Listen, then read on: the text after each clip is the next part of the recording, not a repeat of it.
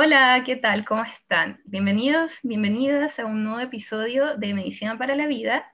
El día de hoy nos repetimos el plato. Eh, estamos junto a Franco Geria, él es terapeuta integrativo. Eh, y bueno, ya lo habíamos presentado también en el podcast anterior. Si te lo perdiste, puedes ir a verlo en Autocrianza. Y bueno, Franco, eh, preséntate de nuevo. ya, bueno, em, hola, ¿cómo están? Espero que estén bien. Espero que les haya gustado el podcast anterior. Em, mi nombre es Franco, soy terapeuta en salud integrativa. Tengo 27 años y me dedico a ayudar a las personas a tomar conciencia de sus propios procesos interiores. Para eso ocupo distintas herramientas, por Reiki, registro acástico, flores de Bach, acupuntura, resonance repatterning, autocrianza, que era lo del podcast anterior, medicina china, medicina ayurveda y varias otras herramientas. Em, y eso, básicamente. Si quieren saber más, escuchen el podcast anterior. bueno, y como ya saben, mi nombre es Francisca Cortés, eh, soy naturópata, y vamos a iniciar este tema que lo enfocamos en la dualidad, pero dentro de esta dualidad, eh, lo que hemos vivido recientemente este año, que ya se nos va y que se vaya luego, ah, que ha sido bien eh, movido con la pandemia, ha sido bien movido con los cambios sociales que han ocurrido. Así que, bueno, eh, esta pandemia, cuando comenzó todo, fue un cambio que nadie esperaba y que nos llevó a muchos a estar un poco en la incertidumbre, en las casas, confinados, y antes de eso llevamos una vida relativamente normal, acelerada, eh, a nuestro trabajo, casa, todo eso, y pasamos a un estado de quietud, de introspección, de un encuentro con uno mismo. Eh, dentro de ese encuentro podemos ver nuestras luces y sombras, a veces hasta los demonios aparecen ahí, y nos ha llevado a detenernos y también a muchos que que a lo mejor perdieron su, fuente laboral a reinventarse y adaptarse a esta nueva situación que ha ocurrido. Entonces, el día de hoy vamos a ver eh, todo esto aplicado, bueno, no solo en la pandemia, sino en nuestra vida, cómo estos cambios, porque lo único constante es el cambio, y nunca vamos a, estar así como inmutables, siempre se van a presentar cosas en nuestras vidas. Así que lo vamos a ver desde el punto de vista del yin y el yang. Geria, cuéntanos. Ya, a ver. El yin y el yang son, de partida, es un concepto que nace desde el taoísmo y es súper amplio, ya como que desde el taoísmo se entiende que todo en la existencia eh, tiene componentes yin y componentes yang, o sea, todo tiene esta energía dual. ¿ya? Acabamos de soplar que es una energía dual. ¿Qué quiere decir eso? Que tiene dos aspectos, y estos dos aspectos em, se entienden como generalmente masculino y femenino. Ya esa es como la forma más fácil de mirarlo, pero igual es una forma un tanto superficial, ¿ya? Porque una cama, por ejemplo, no tiene un aspecto masculino y femenino que podamos ver fácilmente. Sin embargo, sí es un aspecto de, del universo que los chinos y los del taoísmo entienden que sí los tiene como yin y yang. Ahora, ¿cuáles serían esos aspectos yin y yang desde una cama? Por ejemplo, que la cama tiene una materia, un cuerpo, está hecha de una madera, un colchón, etc. Eso sería el aspecto yin de la cama. Pero aparte también tiene una función, un propósito. Eso sería un aspecto más yang que tiene que ver con la parte más, entre comillas, como masculina o de direccionar, algo más funcional.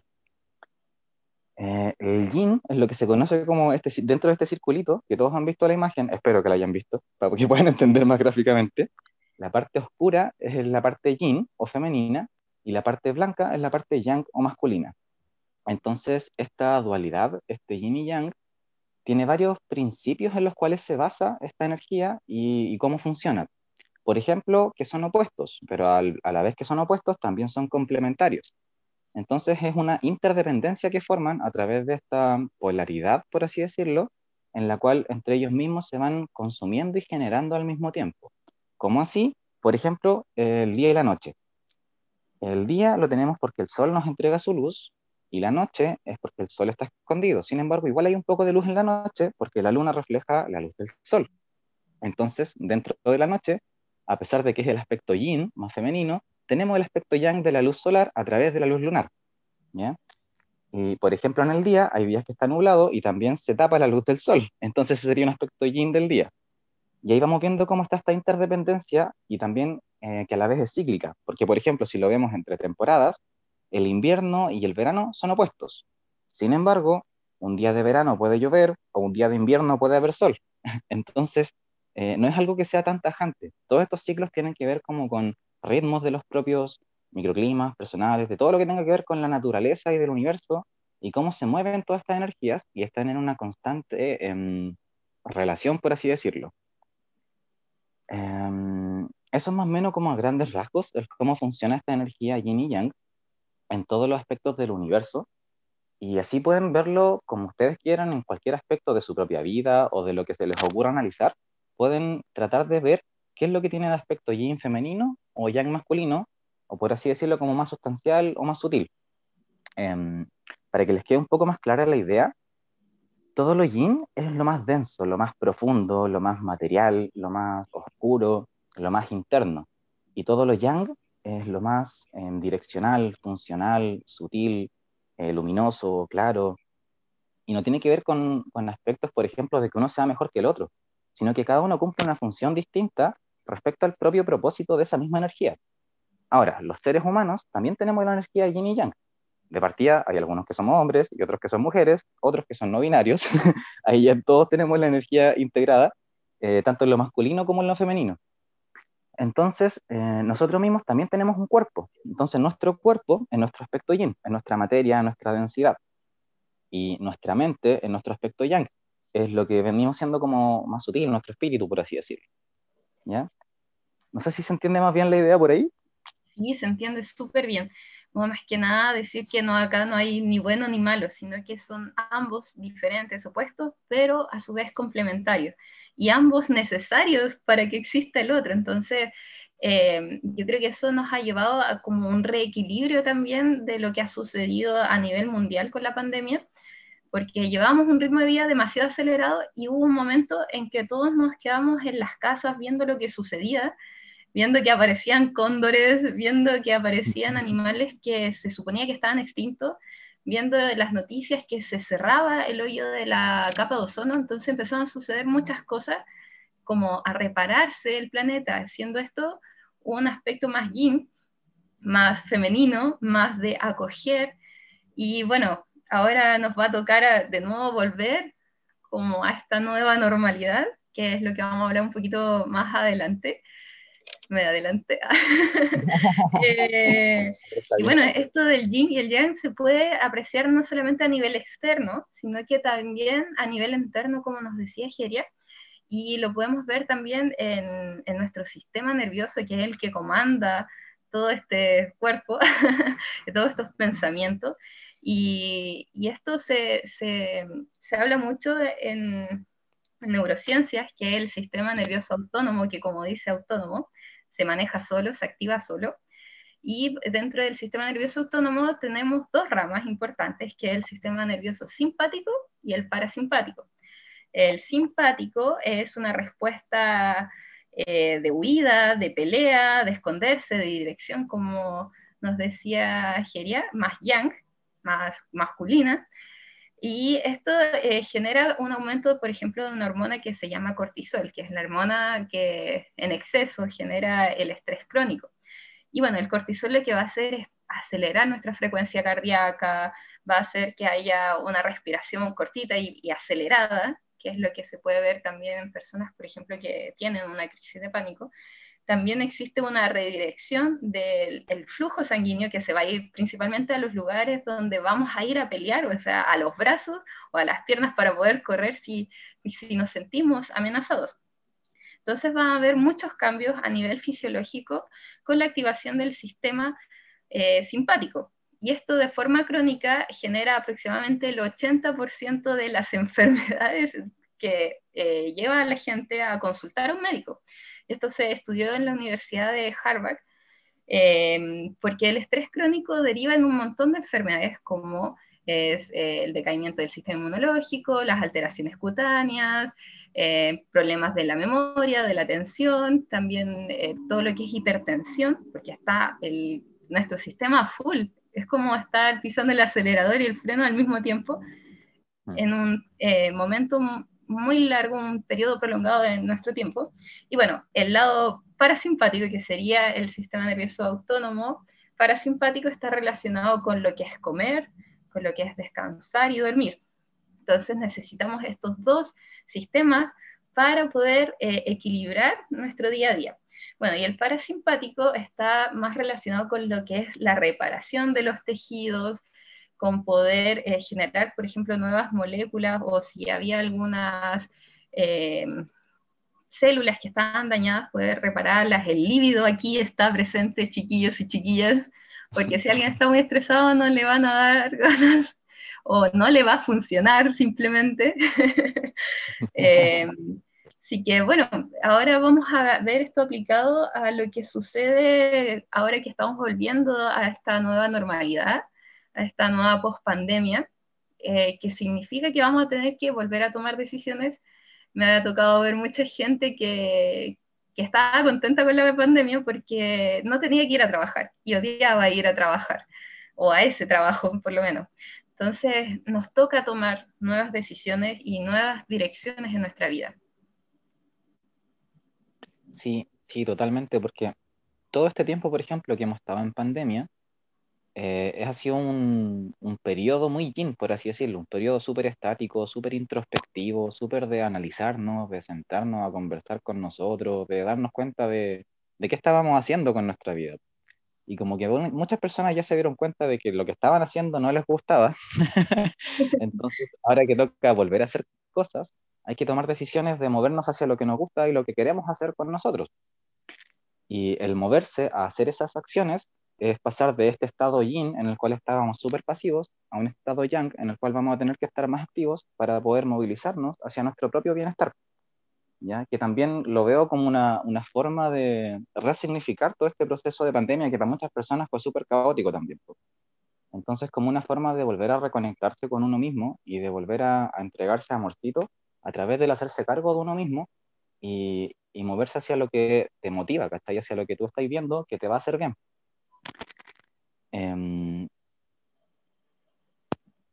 bueno, yo creo que esto también lleva, primero, a lo que ya también bien habíamos hablado en el podcast anterior, que era como momentos de observación, que es lo que ya tuvimos, y ahora es el toma de decisiones y hacerse cargo. Y muchas veces estas decisiones eh, no van a ser cómodas, no van a ser eh, tan agradables. Por ejemplo, terminar una relación. Muchas relaciones se terminaron durante la pandemia. Eh, o terminar el, no sé, el trabajo. Entonces, esto igual lleva a que tomemos decisiones pensando a largo plazo también porque a veces nos quedamos en la comodidad de lo conocido en vez de algo que realmente nos haga felices por más tiempo. Sí. Y otro punto importante que, que hay que mencionar, y es que, por ejemplo, esta misma energía yin-yang, además de lo masculino-femenino, eh, o, o, en realidad como que podríamos hacer la comparativa interna desde lo masculino-femenino a también los aspectos psicológicos, por así decirlo, de, nuestra maternidad y paternidad personales. Entonces, el hacernos cargo de nosotros, que tenga que ver también con maternarnos a nosotros mismos. Entonces, que sea desde un autocuidado todas las decisiones que tomemos. Entonces, tomar las decisiones de forma consciente y actuarlas de forma consciente, cosa de que sean coherentes con lo que estamos sintiendo y nos permitan también sentirnos mejor. Porque si, por ejemplo, nos quedamos en la queja, y seguimos teniendo conflictos internos con la pandemia, con el no saber qué hacer, quejándonos del gobierno, que el segundo 10%, que etcétera, que todo el tema, eh, es re complejo el salir de ese estado pasivo, porque el quedarnos en, en esta otra parte más como llenándonos de cortisol a nosotros mismos, eh, va, va a fomentar más de lo mismo. Entonces el caos externo, para que se pueda armonizar, primero hay que ordenarlo adentro. Una vez que estemos ordenados adentro, que es lo que ya debiésemos haber hecho en todos estos meses de pandemia, toca expresarlo hacia afuera y, y, llevar toda esta introspección que hicimos internamente, poder reflejarla en nuestra realidad material, en nuestra vida, en ya sea nuestras relaciones, nuestra relación con nosotros, nuestro trabajo, nuestra situación financiera, y que todos esos aspectos que en algún momento sentimos caóticos, eh, tener la claridad interna para poder resolverlos. ¿ya? Esto lo podríamos llamar como tener la coherencia de tomar acción en la dirección que a nosotros nos hace bien o que aumenta nuestro bienestar. Sí, Un amigo lo llama palito y circulito. ¿Cuánto? Un amigo lo llama palito y circulito. que tiene que ver con geometría sagrada. Hoy sí. Bueno, este podcast apareció porque hace, no me acuerdo, unos dos años, dos o tres años, hablábamos de este tema del palito circulito y, y yo dije, Geri, hablemos del palito circulito, pero de una forma más bonita que sería el yin y el yang. Y bueno, eh, cuéntanos, instruyenos sobre el palito circulito. ya, pues, palito y circulito vienen siendo la energía masculina y femenina en nosotros mismos, en los aspectos más psicológicos o más, más etéricos, por así decirlo. Em, mi amigo que es el Daniver, lo pueden buscar también en redes sociales, eh, él es de la fractalería y él se fue por el tema de geometría sagrada, como que a través de la geometría sagrada él terminó hablando en este, en este lenguaje y es que, por ejemplo, en geometría sagrada se conocen muchas figuras que tienen que ver como con la flor de la vida, el cubo de, de Metatrón, la semilla de la vida, etc. Hay un montón de figuritas que están hechas por cuadrados, triángulos, círculos y muchas cosas superpuestas y que tienen una geometría casi perfecta, que uno las ve y entiende al, al momento de verlas que hay una armonía de fondo, hay como un código coherente que las, las estructura. Entonces se ven armónicas, se sienten divinas prácticamente por algo se llama geometría sagrada. Ahora, mi amigo dentro de tejer y hilo mandalas con estas geometrías se dio cuenta que todas estas figuras están conformadas por dos figuras súper básicas que son círculos y líneas. Entonces, él empezó a ver círculos y líneas en todo. Entonces, por ejemplo, delante les conversaba del ejemplo de la cama. La cama está hecha también de círculos y líneas. Toda la materia está hecha de átomos. Y por ejemplo, los átomos son círculos. Los círculos, ah, perdón, los protones y neutrones tienen masa. Y por ejemplo, siempre se les dibuja como los puntitos, el típico puntito, el electrón igual. Entonces todo va tomando formas circulares. Y lo, cuando se forma, por ejemplo, una molécula, los vínculos que hay entre los átomos se dibujan con líneas. Entonces, si tú a cualquier científico le pides, dibújame una molécula, ¿qué es lo que va a dibujar? Circulitos y palitos. Entonces, Toda la realidad material está basada en círculos y palitos. También así nosotros. Y por ejemplo, círculo, eh, para nosotros el círculo internamente viene siendo como esta energía más femenina que tiene que ver como con, con la parte más de amar, de apreciar, de apego, de, de, acoger, de proteger, de cuidar, como más de maternar. Y versus el palito, que es toda esta parte más masculina de cortar, de soltar, de mm, terminar con algo. ¿De qué? Direccionar. De direccionar. Entonces, de un punto a otro punto hay una línea. Eso quiere decir que hay un avance, un movimiento, una dirección o una intención. Todo eso conlleva esta energía masculina. Ahora, si lo ponemos un poco más a, la risa, por así decirlo, y lo llevamos casi que a lo biológico, pensemos en el cuerpo de una mujer. También está lleno de curvas, círculos. Los pechos son círculos, el embarazo es circular, la vulva es circular. sin embargo, el hombre es fálico, es lineal, el pene es una línea. Entonces, palito y circulito se lleva hasta el mismo cuerpo. todo tiene que ver con esta geometría sagrada, todo está formado por eso. Cada vez que, por ejemplo, hablamos de fractales también, tiene que ver con lo mismo. Una espiral es una forma circular que se va progresando geométricamente a través de secuencias también lineales. Entonces, está todo relacionado, tanto en lo físico como en lo psicológico recuerdo mucho que cuando hablamos esto yo estaba en un periodo de mi vida que era demasiado circulito, como, como teniendo, digamos, empatía por todo el mundo y toda la cuestión, pero no tenía una dirección clara en mi vida. Entonces me costaba poner fechas, me costaba poner límites también. Y, y, lo llevé a mi vida y realmente eh, bueno, al comienzo me costó, pero para esto igual, por ejemplo, poner más palito en mi vida fue como un llamado a la acción y de empezar a hacer cambios reales de lo que yo realmente quería ver en mi vida, quería materializar.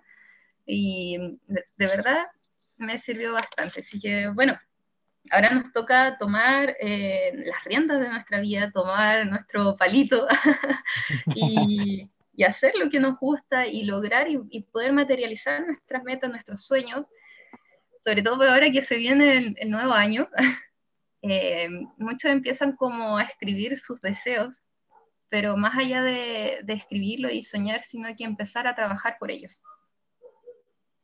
Sí, totalmente. De hecho, igual todo el tema, por ejemplo, y ahora me voy a ir en otro, otro tema más místico también, todo lo que tiene que ver con los eclipses últimos que hemos tenido, también eh, tienen que ver con la pandemia y todo este aspecto más introspectivo de habernos ido para adentro y los eventos astronómicos que vienen a futuro también apuntan a lo mismo que estamos conversando, de tomar el palito y de hacernos cargo de nuestra vida con, con nuestro palito, con nuestra decisión, con nuestra intención, con nuestro propósito, de nuestra dirección, hacia dónde queremos movernos y que ya no sea solo desde el aspecto mental y pasivo, sino que, ok, ahora que lo tenemos claro, movámonos hacia allá, y tanto individual como colectivamente. Entonces es una etapa súper importante y linda para también empezar a tejer redes, ¿cachai? Como de empezar a colaborar y darnos cuenta que el mecanismo de competición ya no es viable en este momento. Es como que necesitamos como seres humanos empezar a ser más colaborativos desde una, una forma de relacionarnos sana, que tenga que respetar los límites y el amor propio de cada uno para poder funcionar también como,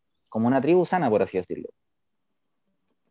Sí, eh, sabes que, bueno, hace poco igual he estado tomando más seminarios y cosas así, y me quedó mucho un comentario que decía, yo tenía la creencia, porque esta persona que lo dijo se pagaba los estudios cuando estaba en la universidad, tenía la creencia de que yo me las podía solo, que yo no necesitaba a nadie, que, que yo podía lograr lo que quiera, pero solo.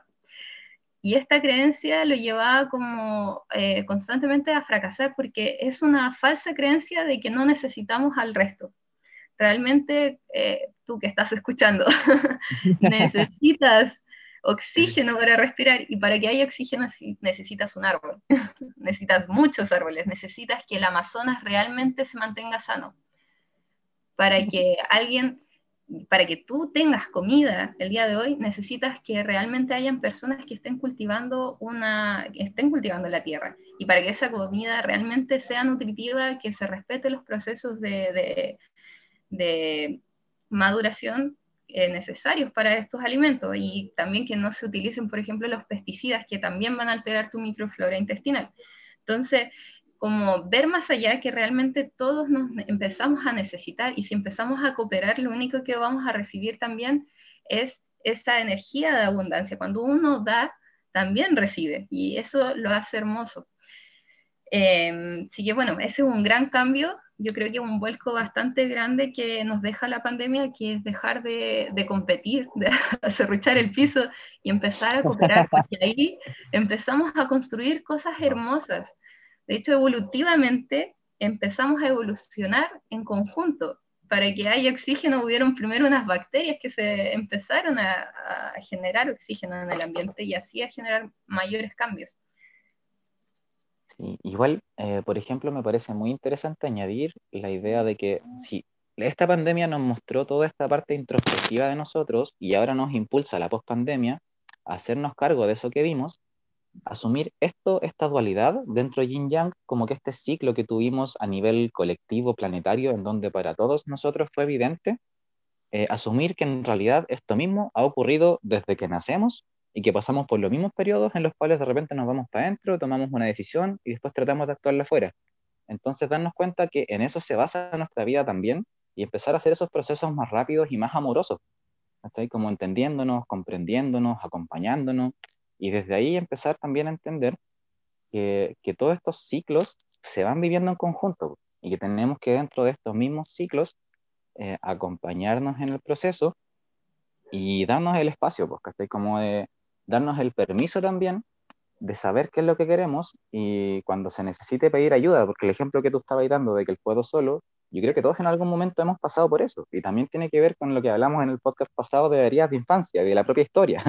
Eso también es una forma de compensar el que, quizás los papás te trataran de criar muy independiente, o quizás en algún momento te diste cuenta que quizás los papás no eran como lo suficientemente, mm, o no te daban la suficiente seguridad para hacer las cosas simplemente así, y decidiste que tenías que hacerlo todo tú solo para poder hacerlo bien. ¿cachai? Y el tema es que esos patrones después seguimos repitiéndolos, pero en la vida te dais cuenta y te muestra que en verdad no es por ahí. Claro. Eh, el que intenta todo solo termina lleno de cortisol. claro. Sí, de hecho cuando vemos, por ejemplo, a, grandes personajes de, la historia, mm, ellos no pudieron todo solo, necesitaban que hubiera información. O sea, nadie inventó la rueda dos veces, ¿ya? Entonces, cada uno igual necesita ya sea un terapeuta acompañante, un amigo o un mentor que te pueda guiar en este proceso para no, no necesariamente sufrir todo este proceso solo y que sea tan extenso, porque te puede mostrar realmente una ventana o una puerta de salida o a esta solución. Y bueno, con todo esto eh, ya quería empezar a, cerrar para que eh, veamos las conclusiones. Y una de ellas es poder llevar este equilibrio dinámico, porque estamos en constante cambio, pero eh, vamos a tratar de llevar este equilibrio entre el simpático y el parasimpático. Si estamos muy estresados, darnos momentos y espacios de autocuidado, de poder estar, eh, ya, este momento ya no voy a hablar más de la pega, me voy a sentar, me voy a relajar, voy a meditar, voy a ir a andar en bicicleta, voy a ir a caminar, lo que a ti te haga bien, y eso igual significa que tú tienes que conocerte para saber qué es lo que te hace bien. Sí, eh, totalmente de acuerdo. Y agregar también a esa misma conclusión, o más que agregar, recalcar la parte de que este mismo equilibrio dinámico que todos tenemos internamente entre yin y yang, o energía masculina y femenina, que no tiene que ver con que seamos hombre o mujer. ¿ya? Entonces, como que no, no nos caigamos en eso y centrémonos en la idea de que todos tenemos ambas energías y la pega interna de cada uno es equilibrarlas. Y para eso es el reconocernos, lo mismo que acaba de decirla. Sí, bueno, y lo, último para que no se me quede en el tintero, es que bueno, en el colegio nos pasa mucho el término de la homeostasis, que es como, eh, ¿cómo quiere decir igual? No, no, y éstasis como quietud. Pero en realidad este concepto eh, ya se sabe que, que, es falso, porque vamos a estar en constante cambio y nuestro cuerpo reacciona a eso generando cambios internos. Entonces, eh, hablar de un nuevo concepto que es alostasis, que en realidad eh, nunca vamos a volver a como estábamos al inicio. Yo creo que ni tú, ni yo, ni quienes nos están escuchando en este momento eh, son la misma persona que antes de la pandemia. Entonces, tomar ese conocimiento, ese proceso que tuviste hermoso o escalofriante de introspección, y ahora utilízalo, utilízalo a tu favor. De más, sí, aprovechen los superpoderes que desarrollaron en la pandemia. Y si no, los conocen, pídanse una horita con algún terapeuta y descúbrenlo. Bueno, aquí ya tenemos dos disponibles. Totalmente. Bueno, ya pues, así que muchas gracias, nos vemos en otra oportunidad y que estén muy bien. Genial. Saludos a todos.